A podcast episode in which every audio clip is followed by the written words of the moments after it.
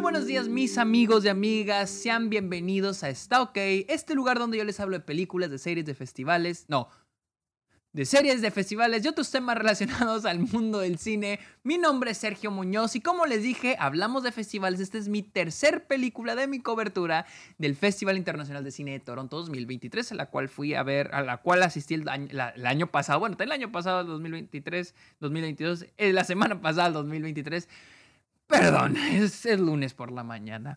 Ah, sean bienvenidos, recuerden seguirme en redes sociales. Estoy en TikTok, en Twitch, en Twitter e Instagram como arroba el Sergio Monos. También estoy en Letterboxd, la red social de películas, donde pueden encontrar todas las películas que veo a diario, mis estadísticas, mis listas. Ahí tengo mi lista de las películas que vi en TIFF para que vayan a checarles como arroba el Sergio Monos.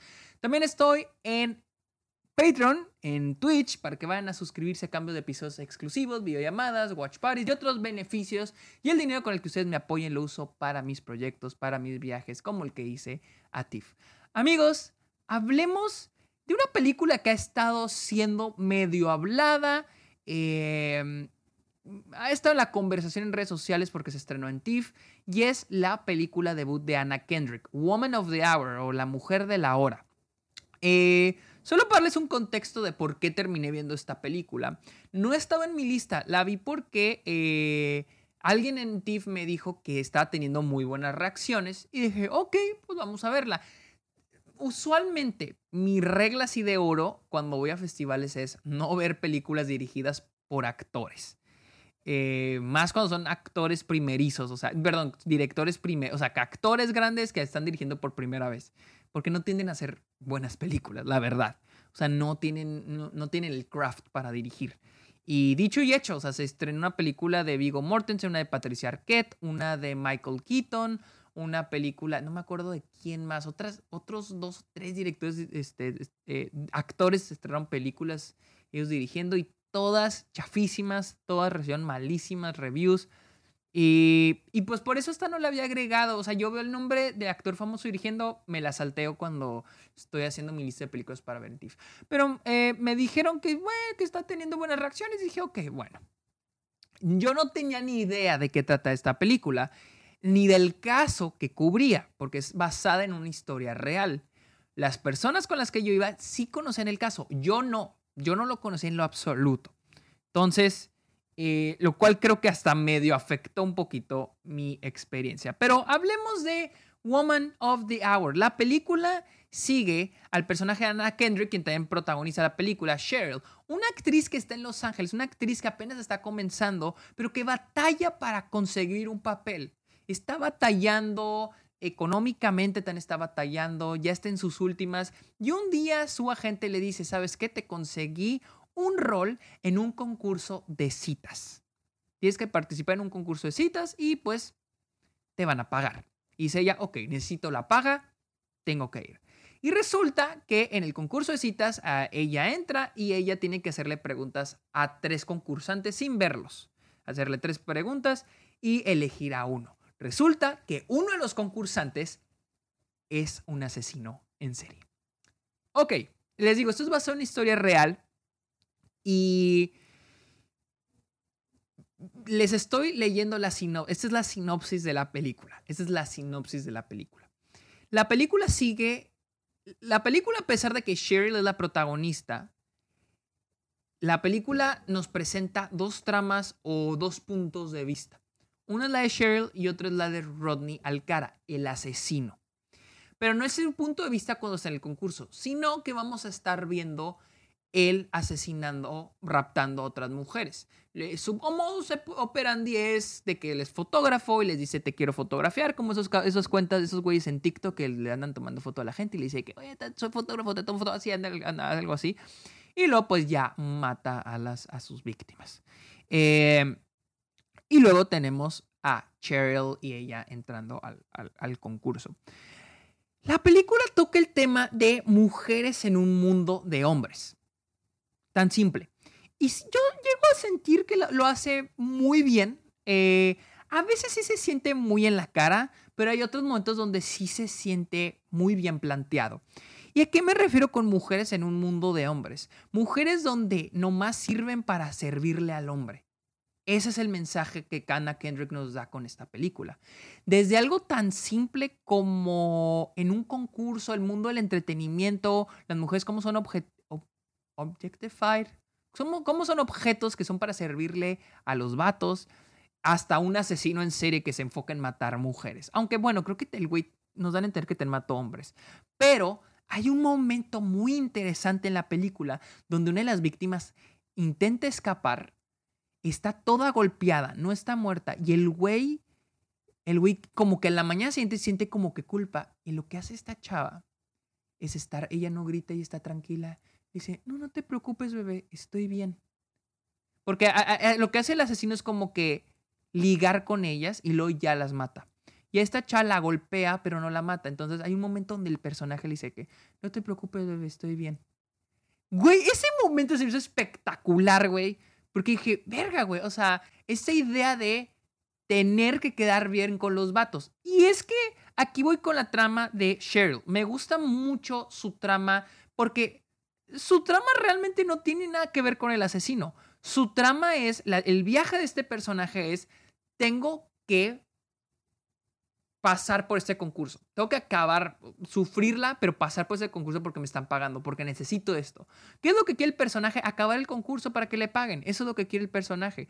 Pero a través del concurso va a estar siendo, pues va a ser tratada como un objeto, le van a decir qué preguntas hacer y ella toma la decisión de ya cambiar las preguntas y hacérselas e, ella hacérselas a los otros concursantes, hacérselas a los vatos, ella hacer sus propias preguntas. Entonces, el personaje es muy activo. Me gusta mucho el personaje Cheryl, las cosas que va haciendo, los obstáculos que tiene y cómo va a confrontar esos obstáculos para poder obtener lo que quiere. Porque siento que este es el día, día, de, el día a día de muchísimas mujeres. El hecho de ir a trabajar a un lado donde te acosan, a un lado donde los hombres te están jodiendo, y de alguna manera tienes que estar sonriendo y tienes que fingir, fingir que, que estás bien y que porque si, porque si estás enojada, no te ves mal, ¿no? Una mujer que no sonríe se ve mal. Entonces, es como que el, el, la situación en la que yo creo el 99% de las mujeres está en sus trabajos, en, sus casas, el no ser feliz, pero tienes que fingir que estar, estar feliz y literal vivir el día a día, o sea, sobrevivir el día. Y es lo mismo que hace que el personaje Ana Kendrick aquí, sobrevivir el concurso. Entonces siento que es un gran trabajo el que hace Anna Kendrick eh, en, esa, en esa partecita de lo que es el concurso. Y más, hay un momento donde ella se la pregunta, ¿para qué sirve una mujer? ¿Para qué sirve una mujer? Le pregunta a los vatos. Y se me, les digo, se me hace bien interesante porque siento que ese es el corazón de la película, esa pregunta, ¿para qué sirve una mujer? Sin embargo, la película, pues no, no, no, no, no, eh, siento que este es un, es un gran trabajo de dirección por parte de Anna Kendrick al darnos una guía, al guiarnos hacia el tema principal de la, película. Pero el trabajo de escritura no funciona. Está escrita por Ian McAllister McDonald, eh, quien anteriormente creo que no. Esa es su primera película escrita. Dirigió algo en 2000, escribió algo en 2016. Mi problema con la película es de que todo el concurso es técnicamente el 75% de la película. Yo cuando la estaba viendo pensé que el concurso iba a ser el primer acto. Y es, y es evidente, o sea, les digo, no es un spoiler cuando les digo que el asesino es el concursante o incluso que el asesino va a ganar. Es obvio que va a ganar. O sea, te gritan que el asesino va a ganar. Es obvio, el güey contesta todas las... Desde la primera pregunta, el, el mon que contesta las preguntas, son tres concursantes, el asesino y otros dos. Los otros dos son unos pendejos, son unos cretinos. Y el, y el asesino siempre, siempre contesta todo bien. Al final, Anna Kendrick tiene, tiene que decidir con quién se va, a quién elige. Y es obvio quién va a ganar, es obvio quién va a ganar. Entonces no estoy tan interesado, tan intrigado de quién va a ganar el concurso, porque ya sabes quién va a ganar. Yo estoy intrigado en qué va a pasar después cuando el asesino gane. ¿Qué pasa después? Yo cuando saqué el concurso dije, ok, ya va a empezar, ahora sí va a empezar la película. Porque hasta ahí llevamos una hora, 50, más o menos 50 minutos de película, cuando saqué el concurso. Ya a la película le quedan 30 minutos. La película, la película dura una hora con 29 minutos. Después de que se acabe el concurso, a la película le quedan 30 minutos. El último acto. El final de la película. Ya es el final de la película. O sea, lo más interesante, por lo que yo estaba interesado, no está, o sea, y hay, un, hay una escena donde el, asesino y Anna, Kendrick se van a una cena, las cosas no salen, no salen tan bien y ya, no hay evolución, no hay un desarrollo, o sea, me gusta si la película se enfocara nada más en el personaje de Anna Kendrick, estaría increíble, porque siento que ese es el corazón de la película. Y es curioso porque lo del asesino, al parecer, muchos de los... A, esto voy con lo que les digo que yo no sabía el caso real. Muchos de los que, con los que yo iba iban con lo del asesino, porque ellos sí conocían el caso.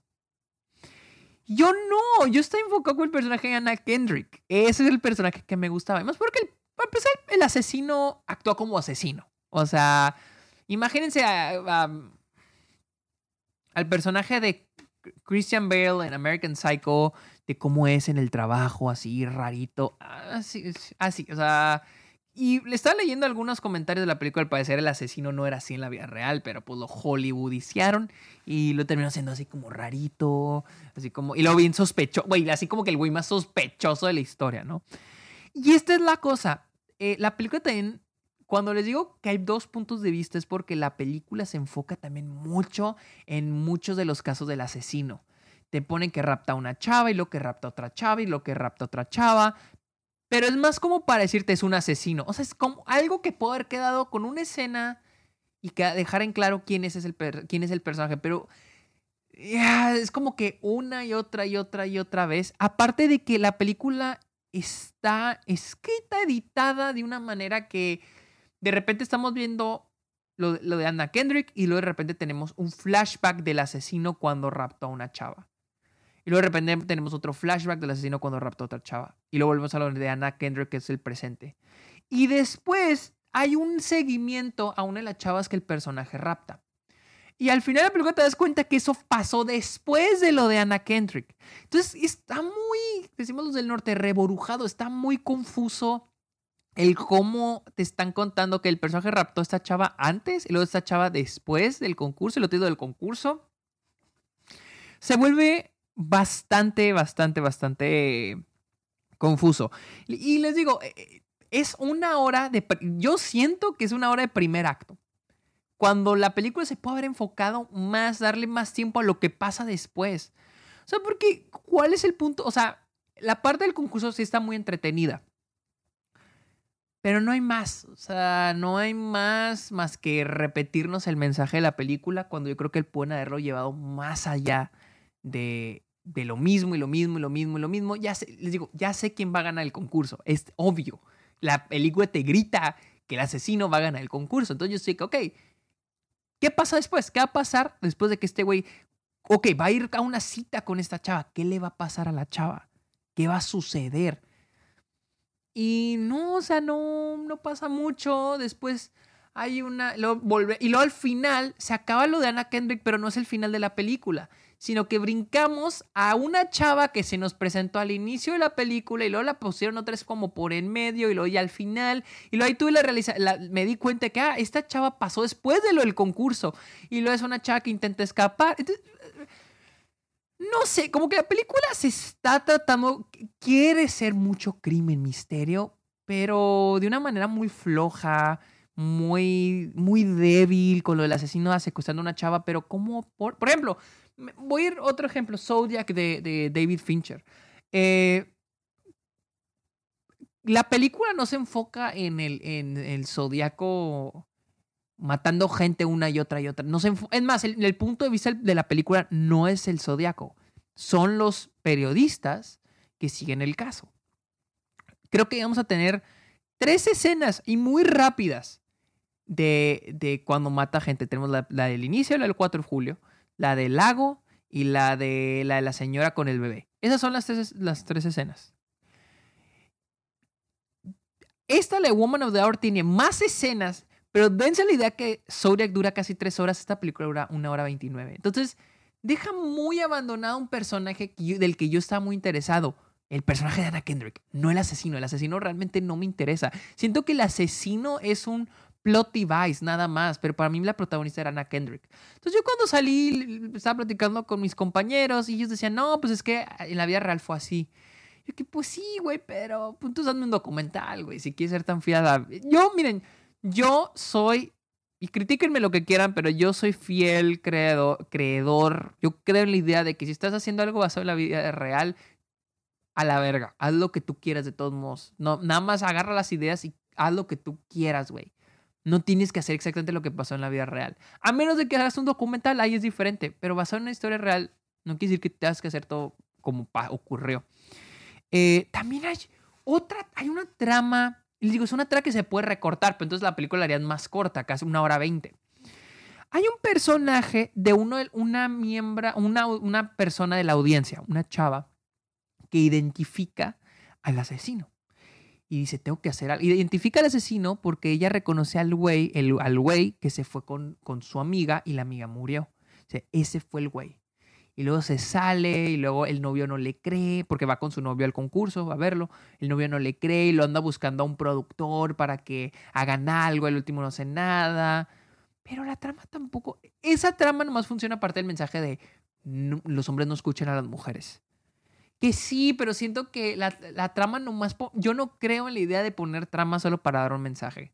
Si la, si la trama no aporta nada o no va a ningún lado, mejor quítala ya, ya la parte de Anna Kendrick está dando un, mensaje muy fuerte y muy bueno, de una manera muy efectiva. Esa parte, lo de, esta, eh, lo de este personaje, realmente no...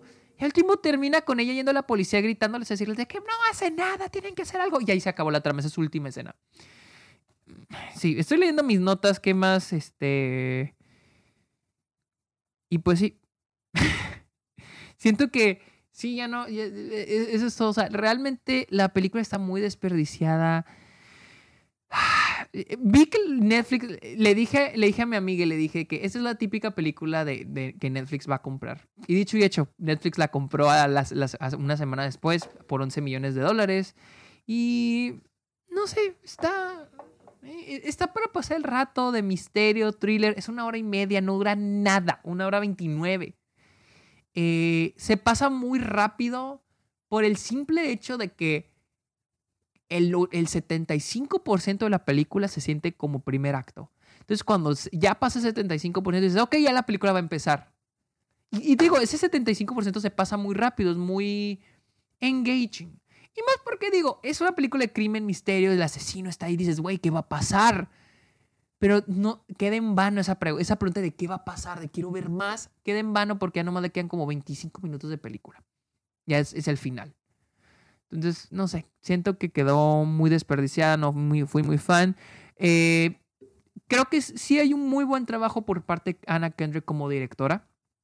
Eh, más que nada por el trabajo de blocking. Ahí es donde yo veo cuando un director está haciendo un gran trabajo, en el blocking, el posicionamiento de la cámara con respecto a los personajes, a los actores. Siento que Anna Kendrick tiene un gran sentido de blocking y, funciona muy bien. Y creo que hace un gran trabajo con, con, lo, lo poco que tiene, con ese guion. Ella no lo escribió. Entonces, creo, por ejemplo, las escenas del concurso son muy efectivas, son, son graciosas, tiene, su personaje tiene mucho humor. Entonces, tiene cierta carisma, pero también tiene este, este me, gusta que se siente que es un personaje en desesperación.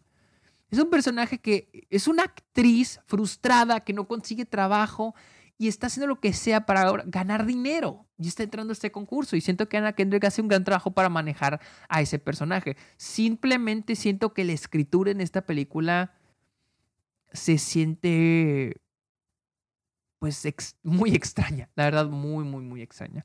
Pero bueno amigos, esta fue mi opinión de Woman of the Hour, la cual vi en TIFF. Hasta, el, hasta la fecha, les digo, la semana pasada la adquirió este, Netflix. No tiene fecha en ningún lado. ah, ah me marca que en México va a estar el 30 de mayo del 2024. No creo que sea así. Va a salir, yo creo que al rato sale Netflix.